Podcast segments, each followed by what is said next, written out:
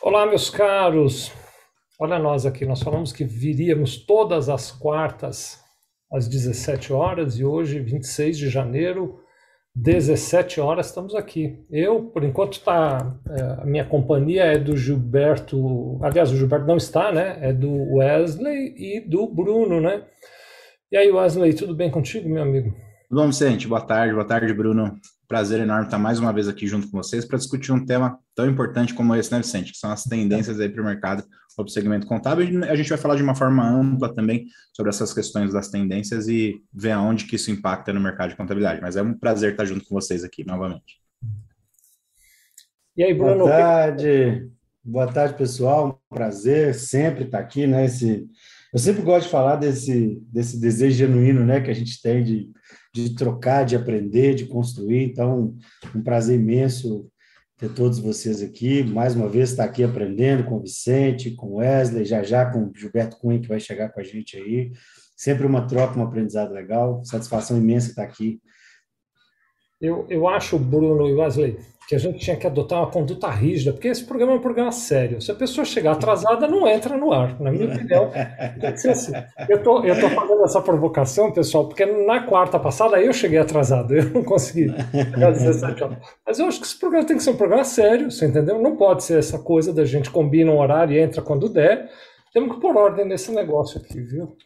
É, e quem não, quem não, deixar o like, Vicente, tem que fazer um pix também, né? Vamos colocar uma segunda é, regra aí. Vamos combinar assim: se você não se inscreveu no canal da Sevilha, está assistindo aqui a transmissão, não se inscreveu no canal, não deixou um like, no mínimo um pix para gente, você tem que fazer. É, é o mínimo que você pode fazer para dormir tranquilo. Senão você vai acordar no meio da noite pensando na gente, falando: puxa, eu não deixei o like, eu não me inscrevi no canal, então faça isso já, inscreva-se, mande um pix eu já vou aqui contar de bastidor que o Gilberto Cunha já apareceu por aqui, mas eu mantenho a minha opinião. Chegou atrasado, não entra no ar, acabou, é só semana que vem. E vai ter que passar com a diretoria para explicar o que está acontecendo. Esse aqui, como eu já disse, é um programa sério, viu, Gilberto? Estava reunião com, com o próprio Ricardo. É, mas você se prepare, porque vai mudar, essa negócio não vai continuar dessa maneira mais, a gente não vai mais tolerar esse tipo de coisa. Quero aqui adiantar um pouquinho do tema, né? Na verdade, a, a, a, gente, eu acho que frequentemente nós vamos fazer isso, né, Bruno, Giba e Wesley, que é uh, decepcionar o público. Acho que pode ser essa palavra, vai decepcionar o público. Porque assim, quem veio para essa live está dizendo, ah, então eles vão me dizer quais são as tendências, eles vão me contar quais são as tendências, né? Mas na verdade nós não vamos dizer porque a gente não tem essa capacidade toda de ter uma bola de cristal. Talvez o que a gente possa fazer, e é isso que nós vamos buscar, é discutir como é que eu me preparo, que tipo de estrutura eu preciso ter para eu identificar e me adaptar para as tendências. Né? Então, aqui estou fazendo essa amarração. O Giba nem estava conosco, o Giba, eu estava comentando com o, o, Bruno e o Wesley. Eu preparei uma apresentação. Se você topar, eles toparam. Eu estava pensando de começar com a minha apresentação e aí na sequência a gente vai para o bate-papo. Mas antes da apresentação, quero que você dê o seu oi e as suas devidas justificativas. Cadê o atestado? Cadê a documentação necessária para o atraso? Boa tarde, boa tarde a todos, pessoal. Prazer novamente estar com vocês aqui, ao vivo. E quem nos assiste depois aí no, no gravado, né, no, no YouTube, no canal da Sevilha Contabilidade. Bom, é, a justificativa é que eu estava trabalhando. eu estava atendendo uma demanda é, do, do, do, Ricardo da Dani, daí eu tive que terminar ali, terminando olhando uns índices, umas coisinhas ali, então por isso deu uma atrasadinha aí. Mas, gente, Prazer novamente estar aqui com, com outro, com essas feras e com outro assunto relevante para todos nós. E bora lá, concordo totalmente. Você puxa o fio aí, a gente dá a sequência aqui, vamos dando os nossos, nossos incrementos, nossos palpites, nossos insights. Fica até mais fácil até de conduzir. Muito bom, muito bom. Estou vendo aqui conosco o Paulo Guimarães, que está dizendo que é de Recife, lá no Pernambuco. Está conosco aqui também o uh, Gercione Júnior, que é de Ji-Paraná, em Rondônia. Wesley oi aqui, a Silvia Pagotto, que é do Espírito Santo, o Wagner, que é de. Sabe que está escrito certo aqui? Maão, em São Paulo. Obrigado, Wagner, está conosco aqui. O Adalto, que é de Cuiabá, no Mato Grosso. Ah, o Wagner corrigiu, Matão. Obrigado, Wagner. A Beck, não, então é BECV Contábil, São Paulo, aqui de São Paulo, a Cláudia. O Roberto Santos também está dando seu alô por aqui. O Pedro Henrique Carvalho, que é de Miracema, lá no Tocantins. Pedro, tive no Tocantins semana passada. Na quinta-feira e sexta-feira eu estava em Araguaí, não, não sei se é perto aí de onde você está, Miracema eu não conheço. Ismael Santos está conosco aqui, o Bruno já deu seu oi aqui, né? Wagner está rindo aqui das besteiras que a gente fala, né? É, tem besteira que a gente fala que pode rir, tem besteira que parece sério, aí a gente não ri, né? Daqui a pouco a gente vai falar de coisa séria. O Hércules, que é de Vitória no Espírito Santo, está aqui também. Estou vendo aqui o. Uma, eu, fui, eu fui ler o próximo nome, deu uma pulada. Ó, o João Vicente, meu xará, está é, tá conosco. O Heitor Gamer também. O Ismael aqui também. A Silvia Pagoto está dando uma risadinha aqui. O Marcelo Moura também. Diz que já mandou um like. Então deixa seu like, se inscreve no canal. Por enquanto, eu estou olhando aqui, a gente tem menos likes do que inscritos. Então, Wesley, prepara a conta aí que logo logo chegam os pics de quem não deu um like ainda, viu? Vamos lá, eu vou compartilhar com vocês então uma apresentação que eu organizei a partir das teorias desses três caras, são três gênios os três, né? Eu, eu tenho a oportunidade de estar com eles assim presencialmente em algumas ocasiões. O Cristiano Cru, o Júnior Bornelli e o Piero Franceschi, eles são os três da Startse, e eles juntos escreveram esse livro chamado Organizações Infinitas. Vale a pena ler, viu, pessoal? Dá para baixar no Kindle, dá para ler. Hum, também tem impresso, então dá para ler impresso, escolham aí como vocês quiserem, né?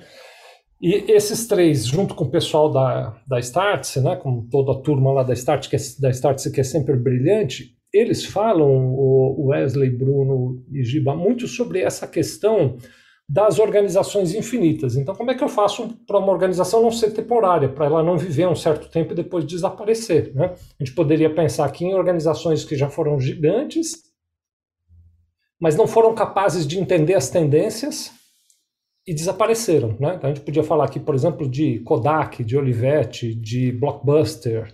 Hum, depois vocês podem até me ajudar se quiserem aí trazendo mais empresas que dominavam, né? Xerox, por exemplo, né? dominavam o mundo e hoje já não tem mais relevância nenhuma, já não existem muitas falidas, né? Uh, então, eles discutem, esses três, Cristiano Cru, Júnior Bornelli e o Piero Franceschi, como é que a gente faz para ter uma organização infinita? E basicamente é olhar para as tendências, é ser capaz de identificar as tendências. Né? Eu até vi uma pergunta enquanto eu estava olhando o nome das pessoas lá, mas depois eu perdi, daqui a pouco eu dou o crédito de quem fez a pergunta, que a pergunta era assim: qual é a tendência do momento, né? Então, ainda que eu soubesse a resposta, porque, bem da verdade, eu não sei exatamente qual é, tem algumas indicações, mas eu não sei, ainda que eu soubesse a resposta, ela não ia valer muito, porque a tendência do momento, daqui a um momento, mudou. Ela já será outra. Então, a grande riqueza, me parece, e os três autores aí de, de, defendem isso, é a capacidade de estar atento às tendências que surgem e de se adequar a essas tendências. É aí que está o valor de verdade. Não é pegar uma tendência ou pegar um guru que apareça aqui e diga, olha, a tendência agora é tal, e seguir essa tendência cegamente. Né? Eu até me lembro, eu não sei se nas cidades de vocês, Bruno está em, em, Belo Horizonte, o Giba está no Balneário Camboriú, né? E vocês estão nos assistindo cada um nas suas cidades aqui. Mas eu hoje estava me lembrando, pensando na nossa conversa aqui, nessa coisa de tendências, né? Um belo dia, aqui perto da minha casa, abriu um, uma, uma paleteria. Então, era uma loja que vendia. É um sorvete quadradão, grosso. Não sei se em todo lugar do Brasil chegou essa moda ou não. Sorvete que dizem que era é, mexicano, e aí ele tinha uns recheios e tal. Giba, Bruno, Wesley, meus amigos, eu vou dizer para vocês, fazia fila de dobrar o quarteirão para comprar paleta ali. Então eu podia dizer a tendência é paleta. Aliás, muita gente disse a tendência é paleta, né? É, depois de alguns meses, todas as esquinas de São Paulo tinha paleta para vender. E hoje é difícil achar paleta, porque todos fecharam e você acha num lugar ou outro. Né? Então, acho que o primeiro ponto que eu queria trazer é essa coisa assim, de pegar uma tendência como paleta foi e seguir cegamente, pode ser um caminho certo para você jogar seu dinheiro no lixo. Para sua empresa quebrar muito rapidamente. É preciso ter essa visão ampla, né? Então, por exemplo, tem algumas perguntas chaves aqui que Cristiano Cru, o Júnior Bornelli e o Piero Franceschi vão trazer, que são esses aí. Por exemplo, a primeira pergunta: a sua empresa possui um propósito visionário, engajador e que é entendido e desejado por todos? Isso é uma pergunta para vocês fazerem. Não sei nem no debate aqui a gente responde ela ou não responde. E se você que está nos assistindo quiser, vai botando as respostas lá para a gente ter uma noção também, né? Uh, então, esse é um propósito verdadeiro. O segundo é o que eles chamam de observatório de sinais. A sua empresa possui mecanismos para detectar sinais fracos e antecipar mudanças antes deles acontecerem? Daqui a pouco até eu exploro um pouquinho mais rapidinho. Vou tentar fazer isso bem rápido aqui, essa apresentação bem rápida. Repertório tecnológico. A sua empresa possui uma alma tecnológica. Hoje em dia, qualquer negócio tem que ter uma alma tecnológica. Né? É, quatro, estratégias ambidestras. A sua empresa é boa para fazer as duas coisas ao mesmo tempo, otimizar o que já sabe, por exemplo, se você é contador, fazer o seu trabalho tradicional de contabilidade de maneira cada vez melhor, cada vez mais ótima, cada vez mais otimizada, e desbravar o que você ainda não sabe, como, vou dar exemplos aqui, BPO financeiro, consultoria, outros produtos e serviços, BPO de benefício, outras coisas mais.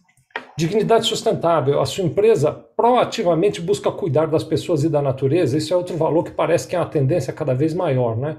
Então, talvez dê para dizer, olha, essas cinco questões já vão nos levar a tendências importantes, seja qual for o teu negócio, você que está nos assistindo, né? Na questão do propósito verdadeiro, eles ainda vão detalhar mais, né? Então, algumas perguntas que eles fazem sobre o propósito. Seu propósito contribui ativamente para acelerar crescimento e rentabilidade? O seu propósito orienta decisões estratégicas e investimentos. Quando eu vejo essa pergunta 2, eu lembro sempre do Bruno, porque o Bruno vive dizendo isso, né? A sua empresa tem uma administração orientada para estratégia, para resultado, para performance. Né? O seu propósito ajuda a criar valor para os seus produtos. E a gente já falou várias vezes sobre a cadeia de valor, né? Valor sobre o olhar do cliente, não valor sobre o nosso olhar. Né? O seu propósito impacta a forma com que você constrói e gerencia a sua estrutura organizacional. O seu propósito faz parte da agenda do time de liderança, seus líderes, né? As empresas maiores, mais importante ainda, estão alinhados com esse propósito, né? E é interessante, talvez alguns de nós, é claro, ninguém precisa colocar isso de maneira explícita, nem tenha claramente um propósito. Né? Alguns de nós ainda estão num nível, alguns empreendedores ainda estão num nível de sobrevivência. Meu propósito é pagar minhas contas. A gente tem que ser claro e entender que isso pode existir, né? Nessa questão dos, observatórios de sinais, né? Então tem sinais mais evidentes e mais fortes e sinais mais inevidentes, né? A palavra quem botou aí foi o Cristiano Cru. Eu não sei nem se a palavra inevidente existe ou não, mas eh, se não existir, criação do professor Cristiano Cru, né?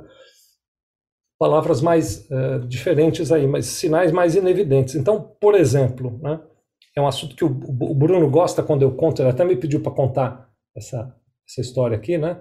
Se você for pegar, por exemplo, a JBS, a JBS, acho que todos conhecem, mas vale contar, né? É uma das maiores empresas do Brasil, valorizada em bilhões de dólares, tem um valor de mercado de bilhões de dólares, líder mundial, não é líder brasileiro nem sul-americano, é líder mundial do mercado de proteína animal. Domina o segmento de proteína animal, carne, né? Para dar um nome certo. A gente chama proteína animal é um nome elegante, mas de verdade, de verdade é carne, né? Eles são líderes mundiais no, no, no mercado de carnes, né? Uh, aí eles olharam um sinal fraco, pouco evidente. Talvez hoje já não mais, mas esse olhar deles foi algum tempo atrás, né? Que é um movimento dos vegetarianos e dos veganos. Vegetariano e vegano não come carne, portanto, não consome os produtos que a JBS faz. Né? E uma outra empresa pequena, insignificante, apareceram no mercado fazendo carne vegetal. Acho que hoje em dia todo mundo já viu carne vegetal por aí e tal, né? Mas há um tempo atrás, carne vegetal era algo impensável, a própria frase ou a expressão carne vegetal não fazia sentido absolutamente nenhum, né? e além de não fazer sentido absolutamente nenhum, atendia a uma minoria minoríssima da população. Era um mercado incipiente, até outro dia atrás. Né? Sinal fraquíssimo. A, a JBS podia ter adotado uma postura, faria todo sentido, dizendo: não, vocês não estão entendendo. Nós vendemos bilhões de toneladas de carne por ano.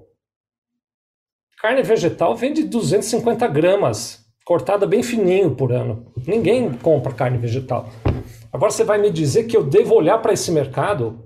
Devo nada. Esse mercado ele, ele, é incipiente, ele não faz nem cócega em mim. deixa esse mercado para lá. Né? Mas não foi isso que a JBS fez. A JBS investiu em mais de uma empresa de carne vegetal, porque ela foi capaz de entender que esse sinal inevidente, fraco, nunca visto antes, pouco usual, né?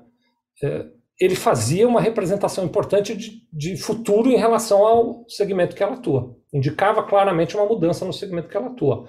E aí ela teve a humildade, vou chamar dessa forma, de se posicionar da seguinte maneira: o meu negócio é proteína. Se tem gente que quer proteína vegetal, eu quero ser o cara que vai fornecer proteína vegetal. Eu não vou me sentar só na proteína animal e dizer proteína animal é o que eu faço.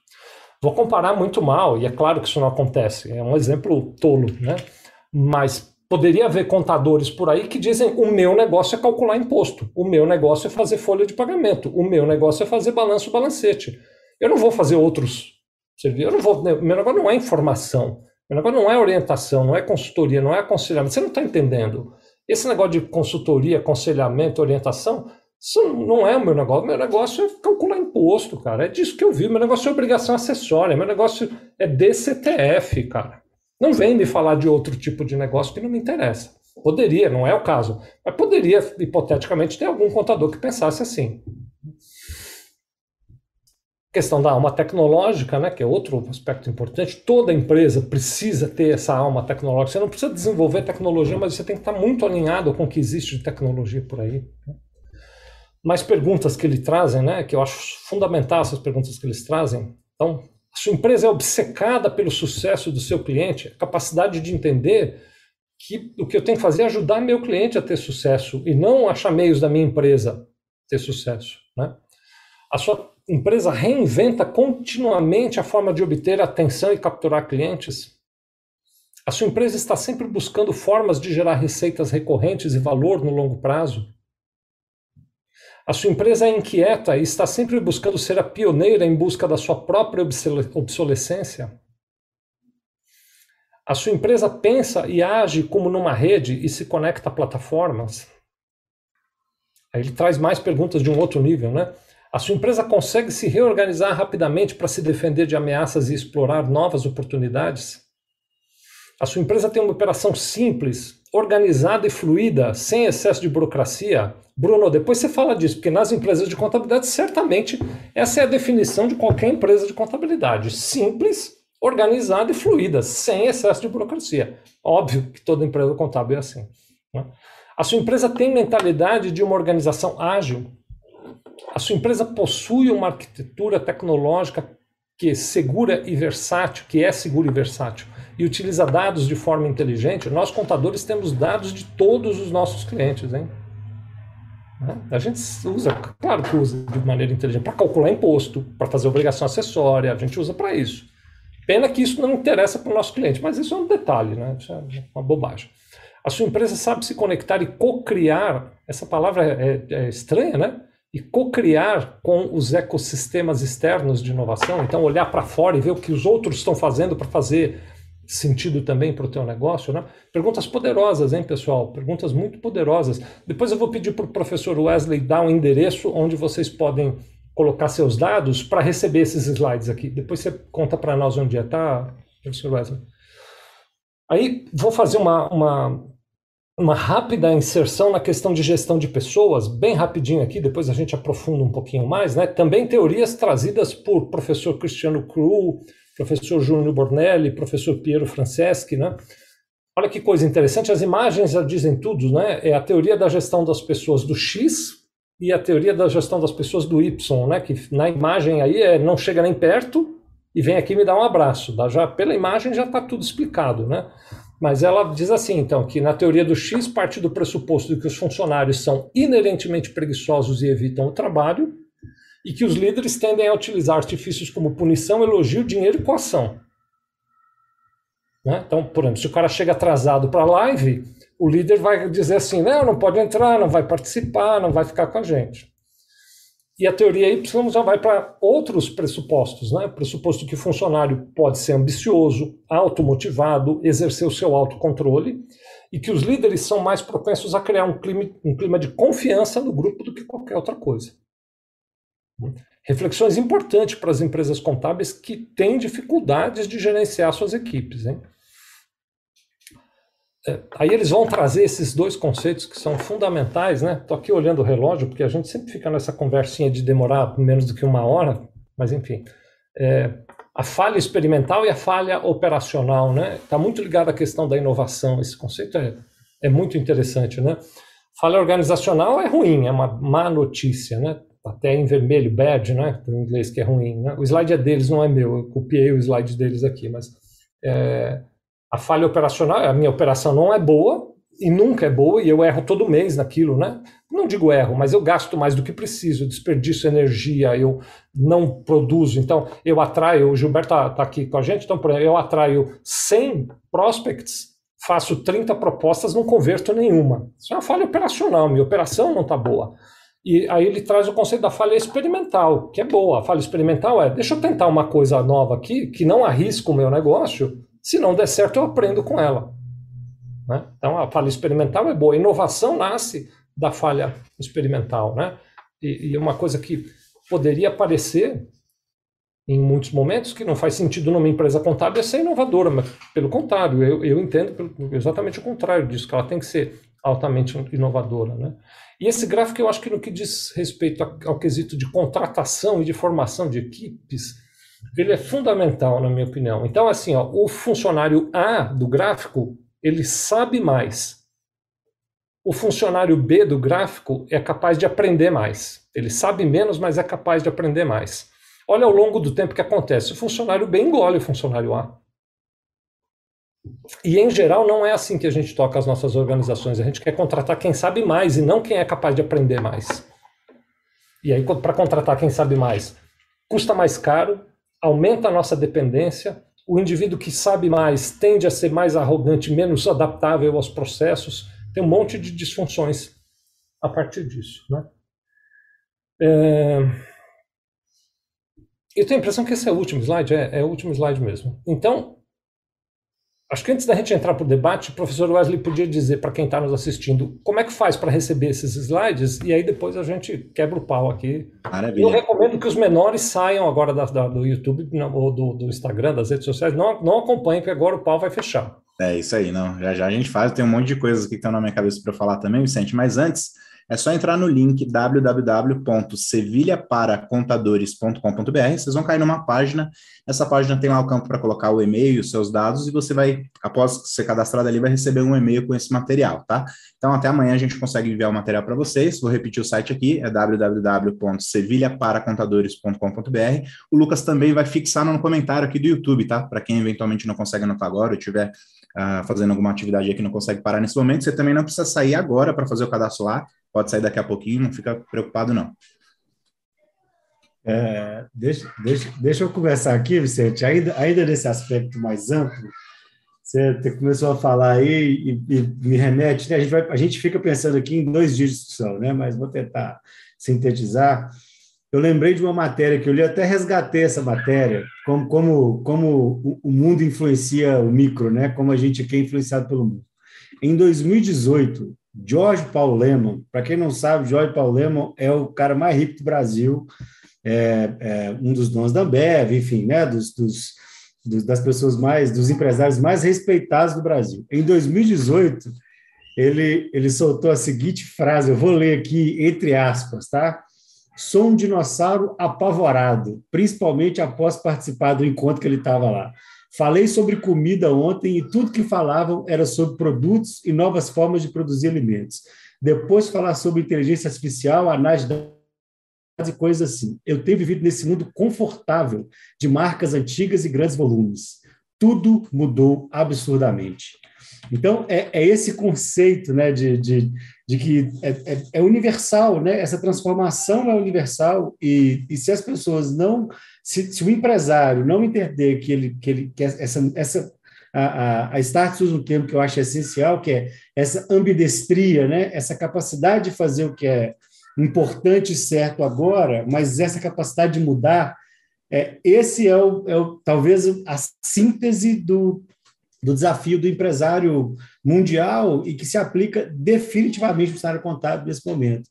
Né? Porque a, a, o história contábil nunca precisou de fazer essencialmente bem o que ele faz.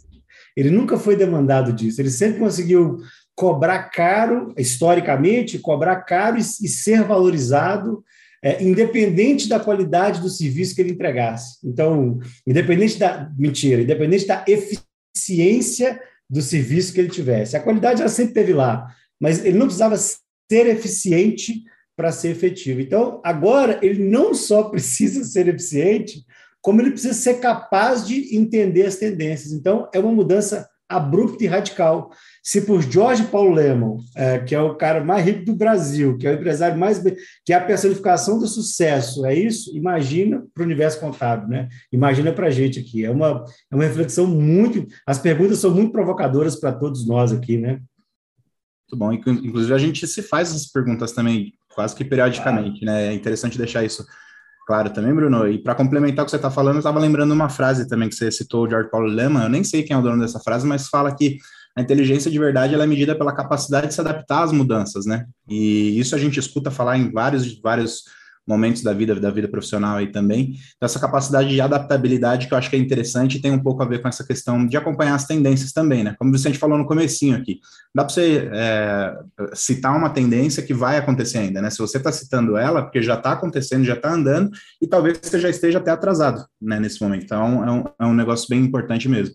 E falando um pouquinho mais sobre essa questão da visão também, é um outro empresário que eu sigo aqui, que eu gosto bastante também, acho que todos vocês devem conhecer, que é o Flávio Augusto, ele fala uma coisa que isso serve para todo mundo no mundo dos negócios, na minha opinião, né? Que é para você ter uma empresa sustentável, rentável e tudo mais, você precisa ter três coisas, basicamente três coisas, né? Que é a visão, a coragem e a competência, ele cita lá. No campo da visão, está muito vinculado a isso também, de enxergar as mudanças, de se adaptar às mudanças, como eu citei agora há pouco também. Então, ter essa, a, esse comportamento analítico também, esse pensamento crítico, de sempre estar tá, tá, tá ali à frente da, das mudanças e percebendo essas mudanças mais do que tudo, acho que faz todo sentido isso é totalmente aplicável para o mercado de contabilidade, que é o mercado onde todos nós aqui atuamos, né? Mas é também replicado para outros, para outros nichos, outros segmentos, enfim. É bem interessante mesmo, faz a gente refletir bastante mesmo, viu? Show, show. Eu quero, eu quero causar uma polêmica aqui. Não, pode ser? Não, o cara chega atrasado, Vicente. Quer fazer polêmica, não fez o Pix. Não, não é uma polêmica, mas é uma, é uma, uma constatação que eu acho que todos nós podemos ter. E de tudo que a gente viu aí na, na, nas diretrizes das perguntas, né, que é um direcionamento, essas perguntas nos levam a algum direcionamento. Né? É, se vocês forem notar, é uma coisa que a gente está falando aqui para contadores, né, o público contábil, e a gente fala muito disso nos nossos eventos, palestras e tudo mais, é, até inclusive nas nossas metodologias, é, o Vicente até comentou lá no início, oh, não tem como a gente apontar uma tendência, porque né, se nesse momento for tendência, daqui a pouco já não é mais, que são as tendências evolutivas, de, de, que vêm de várias, várias, várias frentes e tal. Mas existe uma coisa que eu considero, que eu acho que vocês vão concordar, se não concordarem, podem discordar, acho que a ideia é essa mesmo, né? É, eu acho que não vai ser polêmica nenhuma, é que quando a gente segue, né, é, segue aprofundadamente a necessidade, de fato, do que o cliente deseja, porque o cliente ele, ele sofre essas tendências, né? ele, ele, evolui também com as tendências. Né? Obviamente, alguns mais, outros menos, assim por diante. Mas por ele passar, ele é um experimentador dessas tendências. Ele está evoluindo, ele está experimentando essas tendências. Quando a gente foca, de fato, na dor ou na necessidade atual do nosso cliente, automaticamente a gente é obrigado e forçado a se adaptar ao que está acontecendo no mercado. Então, não é uma tendência, eu acho que não é uma tendência focar na dor do cliente, eu acho que não é tendência, eu acho que isso é sempre. Você pode notar até pelas histórias que o, o Vicente passou, é, as perguntas que eles fazem e as explanações que eles dão em cada um, em cada um dos pontos, é sempre focando na sobrevivência da empresa, mas sempre focando no olhar do cliente, né? na ótica do cliente, que o cliente está tendo do mercado, da necessidade real, do que ele está vivendo, da importância de algum processo novo na vida dele, e assim por diante. Eu acho que não é uma tendência, mas é um, uma direção para nós se a gente sempre olhar focado no que o cliente quer, no cliente. Eu, eu sempre eu estou falando puxando essa, essa essa essa essa chamada porque eu geralmente sempre comento, cara, é muito fácil vender a partir do momento que você entende que você só vende o que o cliente quer comprar. É, a sua vida vai ser muito mais simples no momento. Então, e obviamente a vendas é um fator, é, é é um setor, se não é o mais importante, ele é um dos mais importantes. Vocês falaram de vários gênios aí, vários empresários. Eu conheço o Carlos Wizard até pessoalmente. Ele fala que tem três setores importantes na empresa: o primeiro é vendas, o segundo é vendas e o terceiro é vendas. Né? Então, a visão de um bilionário também. Então, se a gente focar na dor do cliente real, acho que a gente consegue meio que observar e surfar um pouco as ondas das tendências. Né?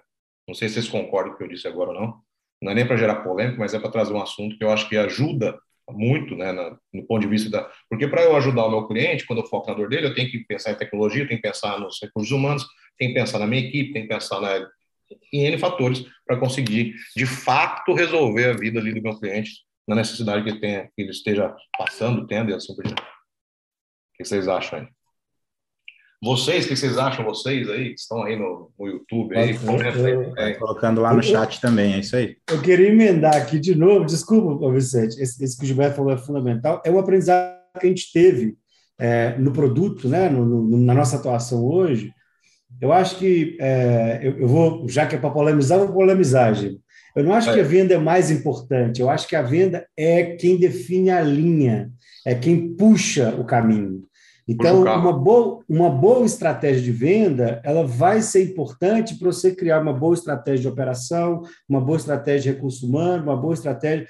Então, isso é fundamental, porque é, o que a gente contábil, e aí agora eu vou falar um pouquinho do, do aspecto gerencial, é, a gente escuta isso é, diariamente. A história de contabilidade fala assim: é, não, eu, eu, preciso vender mais, eu preciso vender produtos diferentes, eu preciso olhar para essa tendência, mas antes eu tenho que arrumar minha casa.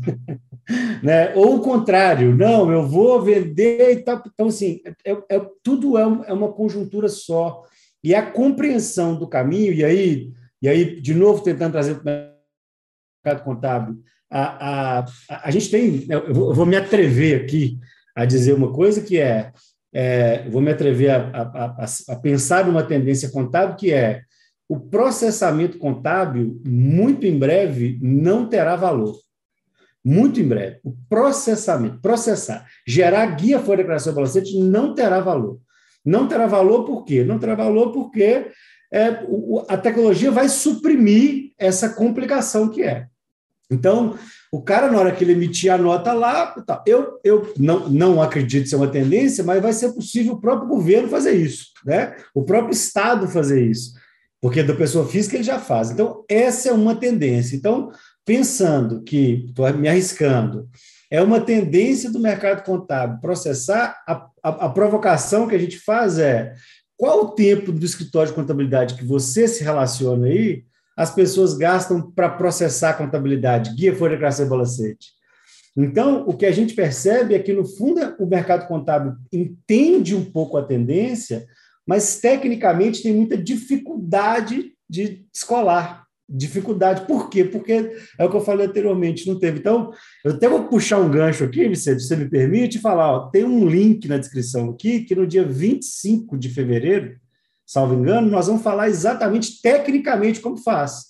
Nós vamos vai ter um, uma masterclass para a gente falar tecnicamente como que você, que você descola e você executa isso. Mas eu acho que o mais importante aqui, nessa discussão, é a consciência, a consciência de que nós não estamos conseguindo seguir a tendência mesmo que a gente entenda. E aí a gente volta na, na questão da burocracia, né? A gente tem um processo é, é, burocrático ou, ou, ou com excesso de burocracia ou sem burocracia nenhuma que gera ineficiência. E a gente está a gente não tem uma estrutura comercial que puxa o carro, e aí eu não sei, eu, eu, sei que eu preciso nichar, mas eu não sei como fazer isso. Eu tenho uma estrutura operacional que consome muito tempo, e aí eu estou olhando e vendo essa, essa tendência, vendo essa modificação mercadológica, mas estou preso, amarrado. Eu acho que isso é o, é o, é o ponto de atenção essencial do mercado contábil agora.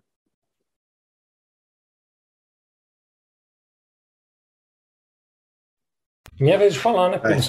eu tô achando que é minha vez de falar. Eu estava falando. ah, então fala aí, quer, quer seguir? Fala aí. Já falei tanto que eu estou ficando quietinho agora. Pode prosseguir, pode prosseguir, Vicente. Eu pensei aqui, antes de fazer qualquer comentário, da gente dar uma passada no que o povo já comentou. O que vocês acham disso? Da gente dar uma olhada no que o povo que está nos acompanhando aqui. Obrigado a você que está nos assistindo. Agora, 17 horas e 34 minutos do dia 26 de janeiro. A vantagem de assistir ao vivo é que você consegue interagir. Aliás, este programa se repete todas as quartas às 17 horas. Nós estamos juntos aqui, né? Então tá aqui o Isidoro Oliveira, boa tarde, quarteto de excelência. Eu acho que o Isidoro está assistindo outro programa, né? Comentou no nosso, mas está vendo um outro programa lá e tal, né? Tô brincando, Isidoro, obrigado, viu?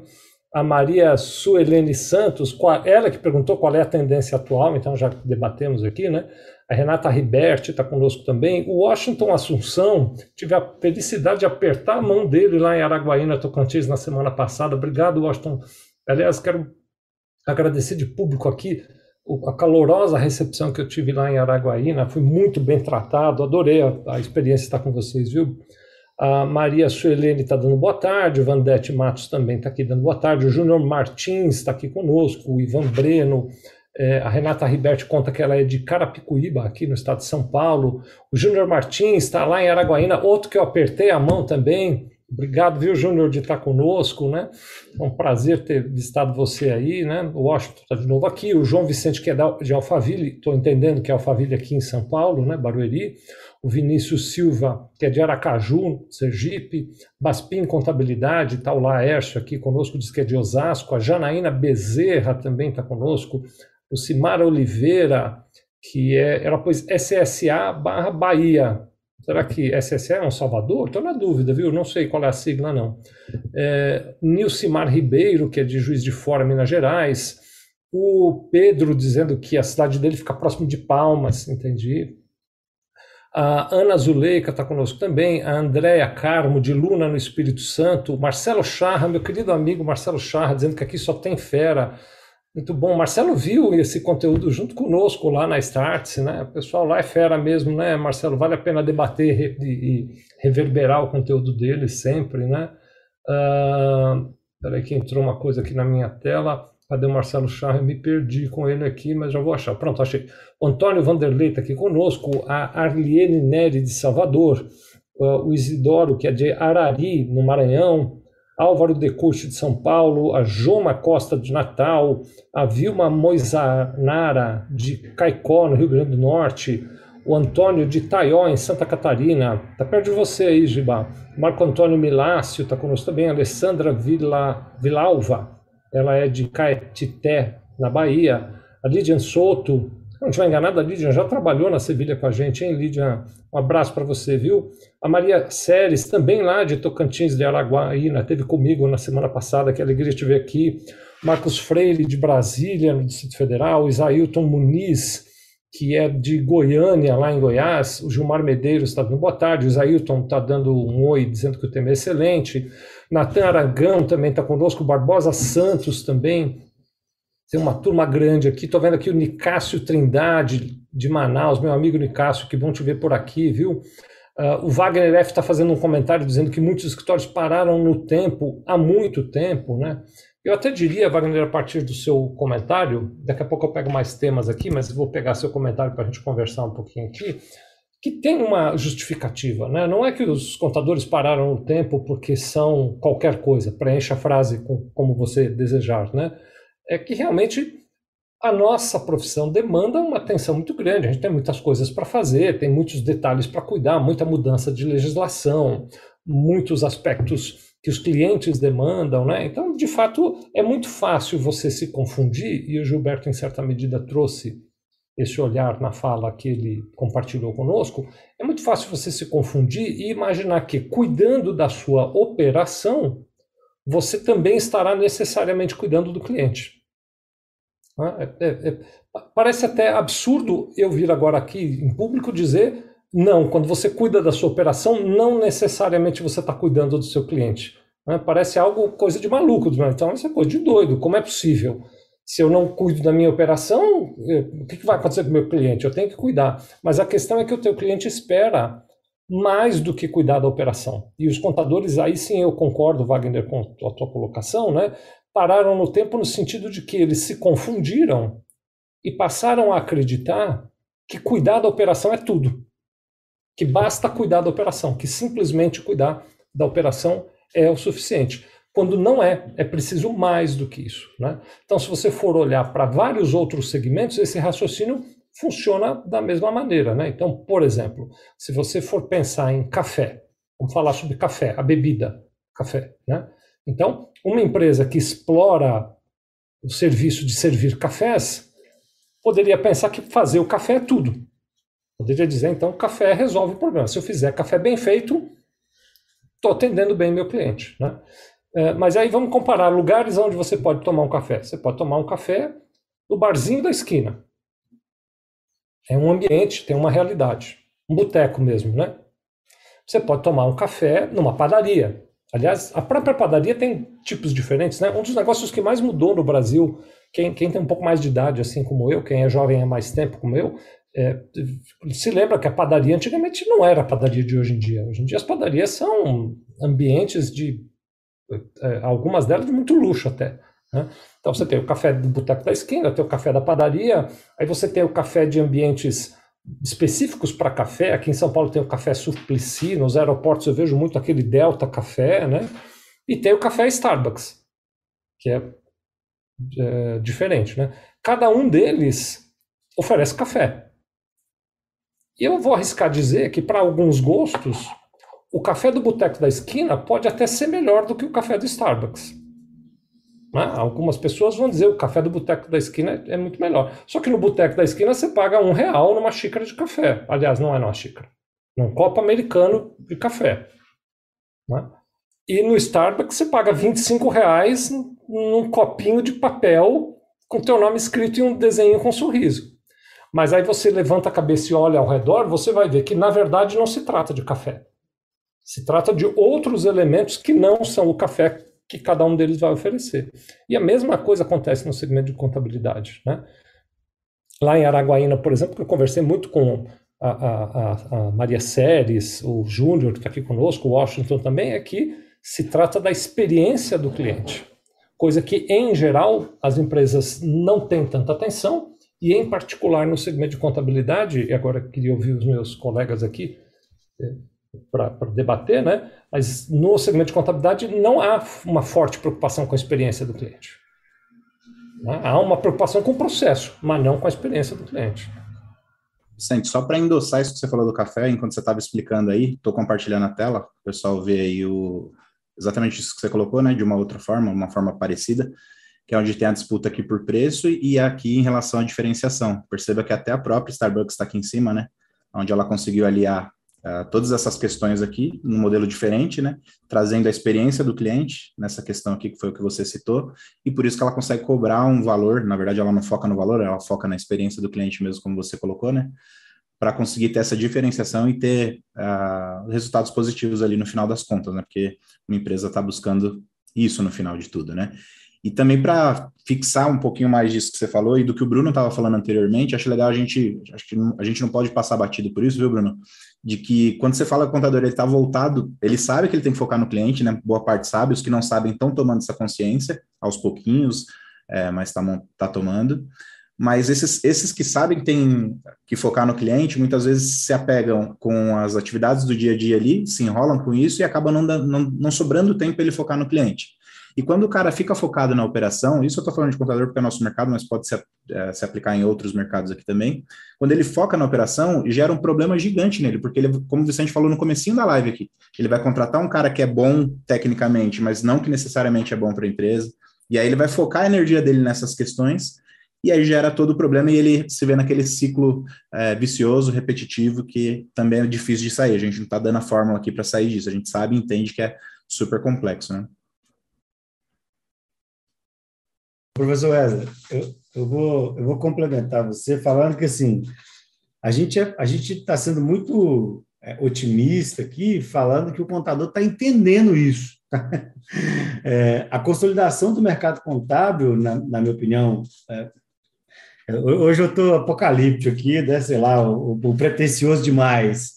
Está é, tá aí uma outra, uma segunda tendência que, que não é só do mercado contábil, é uma tendência quando você olha para outros mercados, que é essa consolidação dos mercados, né? Então, cada vez, é, uma coisa que, é, que, me chama muita atenção é eu viajo, né? Agora menos, mas a gente viajou o Brasil inteiro, e aí o melhor lugar para você, num lugar que você não conhece, em geral, você acaba passando no shopping para comer alguma coisa, enfim, né? Como todos os shoppings do Brasil inteiro têm as mesmas lojas, né? As mesmas marcas, os mesmos produtos, enfim, com, com pouca diferenciação. Mas é uma tendência essa consolidação mas o mercado, o contador ainda tem uma visão é, é, é, em relação a essa questão do, da experiência do cliente, né? Que você mostrou da Starbucks, que o Vicente comentou, dele querer viver a experiência para o cliente. Ou ele não aceitar a experiência que o cliente quer, e sim ele, ele, ele querer convencer o cliente que a experiência que ele quer viver é importante. É, a gente fala isso muito aqui, né, Gibo? O cara é, fala assim: é, o emitir nota, uma atividade elementar da atividade contábil. É, muitos empresários, principalmente pequenos empresários, não gostam, não querem, não fazem, não, não, não se interessam. E aí o contador fala: é um absurdo o empresário não querer emitir uma nota. É ele não consegue enxergar isso como uma oportunidade de agregação de valor. Quer dizer, é, é essa luta, né? essa. É, não, eu vou pegar e apresentar o balanço para o cara. Mas peraí, é do balanço que esse cara precisa? É do balancete mensal que esse cara precisa? O exemplo que eu sempre dou quando eu falo isso é o iFood. Eu, eu sou um exímio consumidor de iFood, né? Eu consumo de, de aplicativo em geral, 99, Food, Uber Eats e tal. Quando você, quando você, há três anos atrás, quando você abriu o iFood, queria comprar uma pizza, você tinha cinco opções, seis opções. Dessas seis, três boas. Hoje você abre o iFood, você tem 100 opções, no mesmo raio de distância.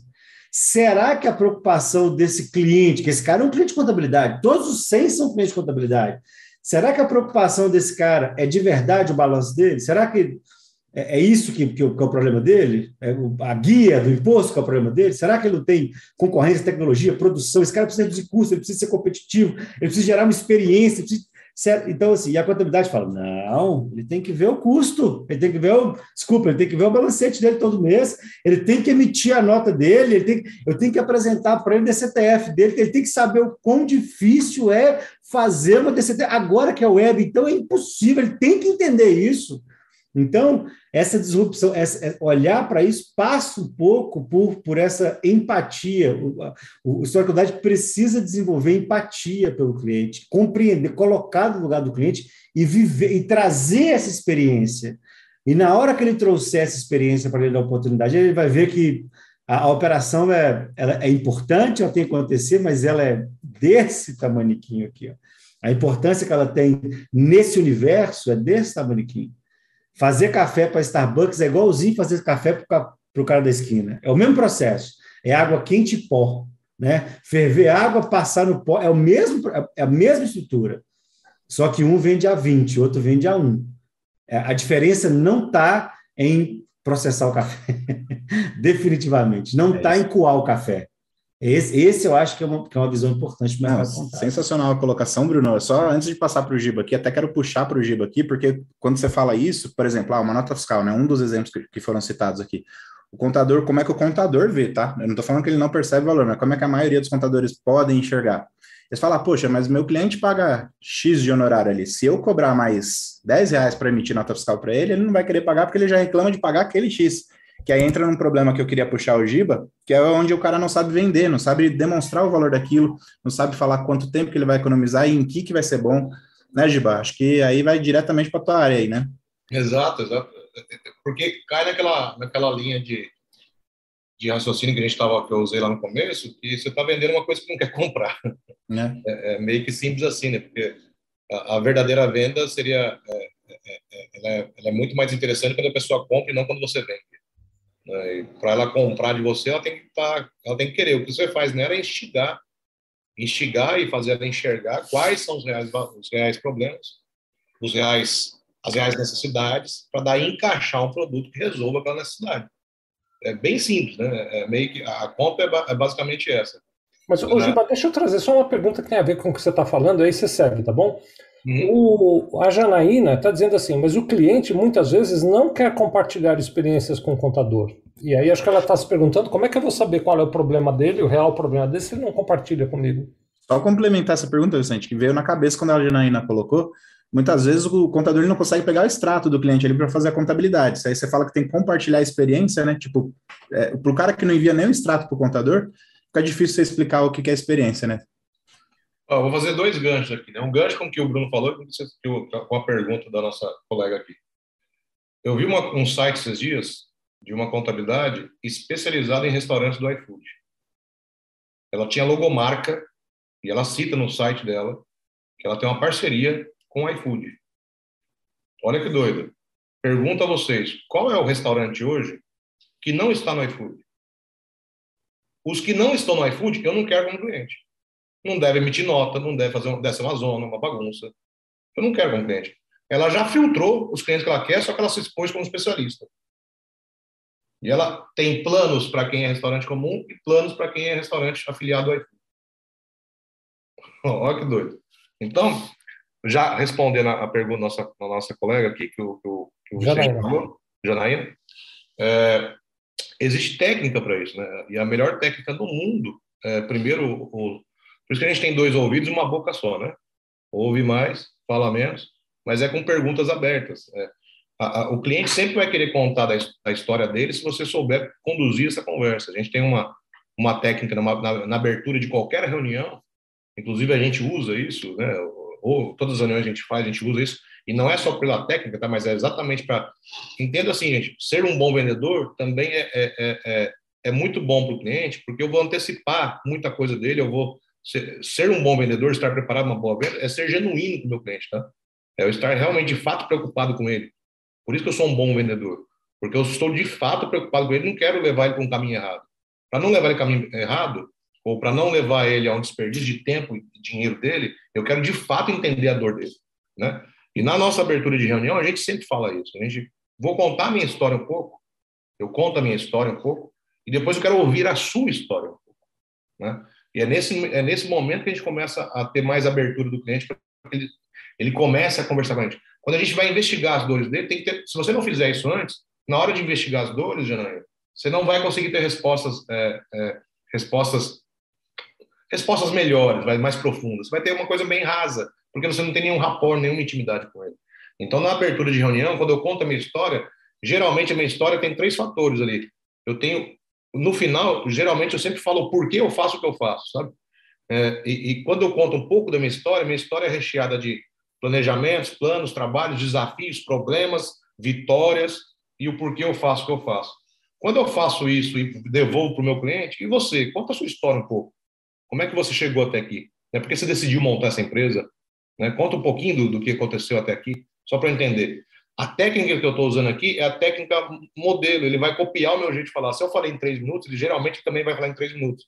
Se eu usei termos resumindo a ópera, ele vai usar resumindo a ópera também. Então ele começa a me copiar. Só que ao, quando ele estiver copiando a minha pessoa na abertura, então olha, eu, eu, eu também tive. Ele vai usar a palavra desafio, ele vai usar um monte de coisa. É óbvio que ele vai usar. Ele não está preparado para essa pergunta. Uma reunião com o contador, ele não está preparado para uma pergunta dessa. Tá achando que você vai falar lá, perguntar de, de, de, quantidade de funcionários, notas emitidas. É isso que ele está preparado. Então, quando eu falo, senhor João, deixa eu contar minha história aqui. Posso fazer essa reunião em duas partes? O Bruno, o Bruno sempre faz isso, inclusive, muito bem. Queria dividir essa reunião em duas partes. Queria contar um pouco sobre nós, você conhecer um pouco da nossa história, mas eu queria entender a sua história. Entender um pouco da, da dinâmica da sua história até aqui. Né? Eu tenho vários clientes Todas as histórias são sempre espetaculares, então eu queria contar um pouquinho da minha e queria ouvir um pouco da sua. Pode ser assim, Pode ser assim. Conta um pouquinho da minha, meus desafios foi assim, pensar, depois eu consegui, depois eu fiz isso, depois eu me especializei nisso, depois especializei no seu nicho, daí eu fiz isso, tal. tive um probleminha lá, depois voltei, daí, daí, daí, e, cara, hoje eu faço isso porque eu amo fazer isso, porque eu consigo, de fato, ajudar uma empresa a seguir o rumo que ela precisa ter para que ela cresça saudável financeiramente assim por diante. Mas conta um pouquinho da sua história. Ele vai, ele vai copiar tempo, algumas frases assim por diante. Só que aí a pergunta aberta entra como técnica. Tudo que ele estiver falando, eu guardo na manga, uma cartinha na manga, e na hora que ele vai parar de, ele vai finalizar a história dele, eu faço uma outra pergunta. Sabe aquele momento que vai entrar o silêncio? Ele vai, ah, então, e foi assim, é por isso que eu faço o que eu faço, então.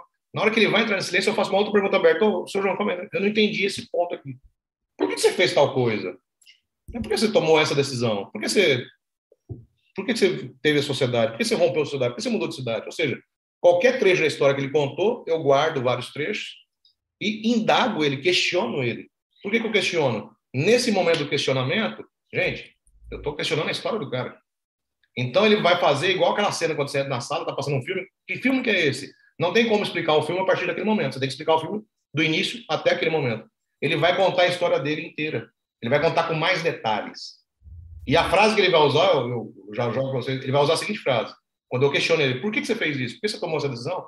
com interesse na história dele, ele vai usar a seguinte frase: Então, é que na verdade, para ele poder voltar à história, e ele vai contar com mais detalhes. Cada trechinho que ele conta, eu faço outra pergunta aberta, sempre do passado, nunca do futuro, do passado. Ele vai contar mais detalhes, mais detalhes, mais detalhes. O que, que eu ganhei com isso? Essa história que está contando você, tenha certeza, ele só contou para cônjuge, filhos, amigos muito próximos, parentes muito próximos. Ele só contou para pessoas relevantes na vida dele. E ele está contando para você. Você acabou de ganhar um baita de um rapport, um baita de uma sinergia com ele. Daí, ali na frente, cara, eu uso contra ele. Ô, Bruno, Vicente, Wesley, eu já conheço a sua história, já contou a sua história. Sabe? Cara, eu quero entender a sua empresa agora, lá no fundo mesmo, para entender a sua empresa. Conta para mim melhor. Qual que é o problema de fato da sua empresa? Aí você tem moral para fazer pergunta para ele. Aí ele confia mais em você. Ele só contou essas, essas, essas questões para pessoas próximas a ele. E agora ele está contando você. Em cinco minutos, de três minutos seus, em 20, 30 minutos da história dele, você já conseguiu gerar rapport, muito mais rapport com ele do que muitas pessoas que, que atuam na vida dele todo santo dia. É técnica. E é uma coisa muito fácil de fazer. É né? só decorar ali e mandar bala, pergunta aberta. Acho Dia 25 de fevereiro, detalhe, esse, essa metodologia detalhada, tem que escrever no link aqui, viu, gente? O Gil vai falar bastante sobre isso, dia 25 de fevereiro. Link aqui na descrição. O, o, o Bruno, então você entra. No, quem está assistindo no YouTube está fixado no comentário lá, que é sevilhaparacontadores.com.br, tudo junto. Gosto sempre de lembrar que Sevilha não tem R, que você colocar o R ali não vai funcionar. Então, sevilhaparacontadores.com.br você se inscreve lá, recebe os slides de hoje e aí a gente te convida para essa conversa no último, no, na última quarta-feira de fevereiro, em que a gente vai aprofundar a metodologia para fazer tudo isso. Né? Por exemplo, é, é, é, é, a gente fica sensibilizado porque eu sou contador também, né? então eu, eu vivo essas dores no dia a dia e o Wesley o, também é meu colega contador, o Bruno e o Giba não é, mas eu, Wesley, Giba e Bruno, nós somos empreendedores, então a gente sabe o que é tocar um negócio. Ainda mais sabe o que é tocar um negócio no Brasil. E mais, a gente sabe o que é tocar um negócio no Brasil no meio da pandemia, né? Mas eu estou lendo, olha que coisa, né? Estou lendo aqui o depoimento do, do. E pulou, eu tinha deixado ele salvo aqui. Ah, pronto, do Adilson. Olha o que ele está dizendo, né? Depois da pandemia, eu tive 50% de fechamento de empresas e os que restaram são problemas. Realmente estou na depressão. Adilson, meus amigos, é isso mesmo. Tem essa, a gente tem esse impacto muito forte, né? E, eu torço, Adilson, porque você tenha usado a palavra depressão assim, num, num, num, sentido talvez menos profundo do que ela geralmente poderia trazer, né? Mas quando a gente convida você para vir para essa live do dia 25 de fevereiro, é porque nós acreditamos na metodologia que nós usamos, é assim que a gente tem passado esse período e nós acreditamos que pode te ajudar. Então, Adilson, se você puder, venha assistir essa live, porque talvez dali saiam algumas ideias do que você pode fazer para melhorar a sua situação, para sair um pouco desse estado tão triste que você está descrevendo aqui. E, tomara que em breve você nos escreva para dizer que melhorou essa situação, viu, Adilson? Então, basta se inscrever em sevilhaparacontadores.com.br, né? Tem mais comentários aqui, muitos outros aqui. Obrigado a todos vocês. Eu não consegui nem olhar muito dada a dinâmica da conversa nas outras redes sociais, acabei me fixando mais aqui no YouTube, mas quero mandar um abraço lá para a Lívia Contadora de Capela, Sergipe, ela que está nos acompanhando pelo Instagram. Obrigado, viu, Lívia, de estar tá aqui. Tem mais um monte de gente no Instagram que eu vou só mandar um abraço coletivo. E acho que a gente já poderia começar a se despedir, porque já está terminando o nosso tempo de uma hora aqui para essa conversa, né? Quarta-feira que vem vamos estar de novo aqui para conversar. Quero convidar vocês todos, todas as quartas às 17 horas, a gente está ao vivo. Volte conosco na quarta-feira que vem. Se inscreve lá no sevilhaparacontadores.com.br para participar do, do, último encontro de fevereiro, né, no, na última quarta de fevereiro, em que a gente aí vai fazer uma apresentação mais metodológica, porque aqui a gente fica provocando temas, mas nós vamos dizer como é que cuida desses temas lá na última quarta-feira. Eu já me despeço por aqui e aí passo para os meus colegas se despedirem também. Um beijão no coração de todos, até quarta que vem. Valeu, valeu, valeu, galera. Espero que a gente tenha conseguido aí dar alguns insights para vocês, que é o nosso objetivo aqui, nossa missão aqui. Agradeço a todos que nos assistiram ao vivo e você que está nos assistindo gravado também. Já fica o convite para quarta-feira que vem, mesmo horário, mesmo local. E, e é isso. E aí, Wesley?